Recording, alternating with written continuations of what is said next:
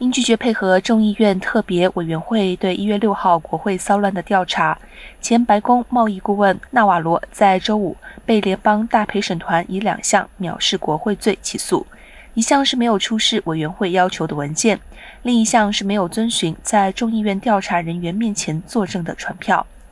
根据司法部消息，纳瓦罗将会在美东时间周五下午两点半在华盛顿出庭。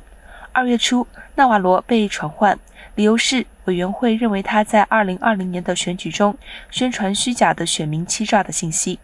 纳瓦罗拒绝作证，并引用了行政特权，称委员会应该与特朗普就此事进行谈判。若罪名成立，纳瓦罗每项罪名将面临至少三十天、最多一年的监禁，还将面临最高十万元的罚款。